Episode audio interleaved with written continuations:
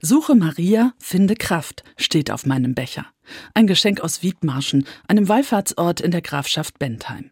Seit Jahrhunderten pilgern Menschen dorthin zu einer kleinen Marienstatue.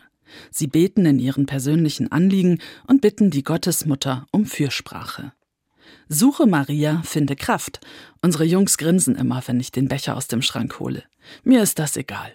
Er erinnert mich an Rituale meiner Kindheit an das Rosenkranzgebet der Frauen in der Kirche, an die Marienlieder, die unserer Mutter bis heute so lieb sind, an die unscheinbare kleine Madonna im Flur meines Elternhauses, wenig beachtet, aber Maria hat da alles im Blick.